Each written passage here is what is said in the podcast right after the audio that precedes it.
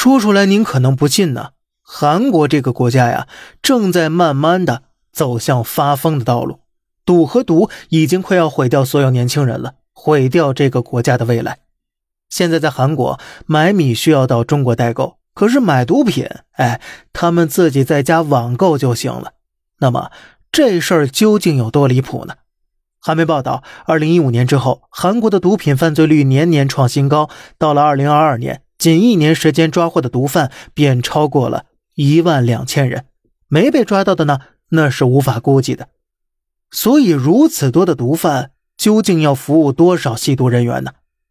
同年十月份，韩国又破获了一起毒品案，在现场，韩国警察光是没收的大麻就能够同时供十八万人一起吸食了。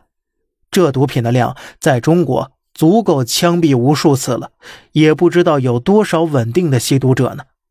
而更可怕的是什么呢？韩国的吸毒问题是自上而下、自大而小，全方面的在腐蚀着韩国。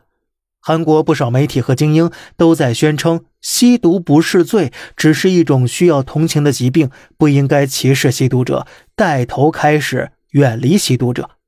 而韩国的公众人物、权贵明星吸毒，跟咱们有些人吃大蒜似的，那是顿顿不能少。像朴有天、李胜利这些顶尖韩流，韩国影帝刘亚仁对毒品那真的是非常上头啊！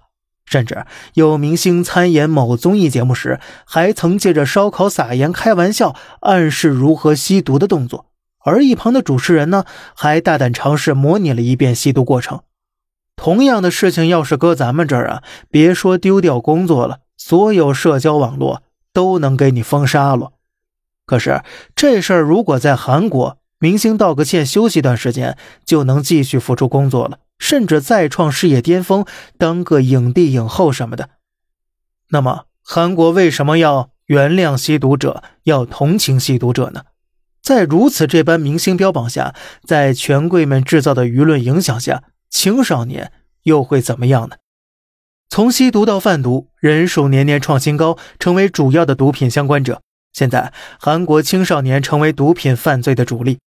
二零二零年，韩国三十岁以下毒品犯罪人数占比突破百分之五十，二十岁以下的数值也高达百分之二十四点九，将近四分之一了。到二零二二年，则是更进一步，三十岁以上的毒品犯罪人数占比突破百分之六十，跟十年前相比，涉毒人员中的未成年人居然增长了八倍之多。这是把未成年人往死路上引导啊！而这群零零后则把互联网加贩毒玩出了新花样，网上下单最快三十分钟内就有摩托车送货上门了。如此荒诞，如此可怕，可是他们的媒体居然还在为吸毒不断的洗白着。可能韩国现在的遭遇啊，正应了那句话：“上帝欲使其灭亡，必先令其疯狂吧。”这里是小胖侃大山，每天早上七点与您分享一些这世上发生的事儿。观点来自网络，咱们下期再见，拜拜。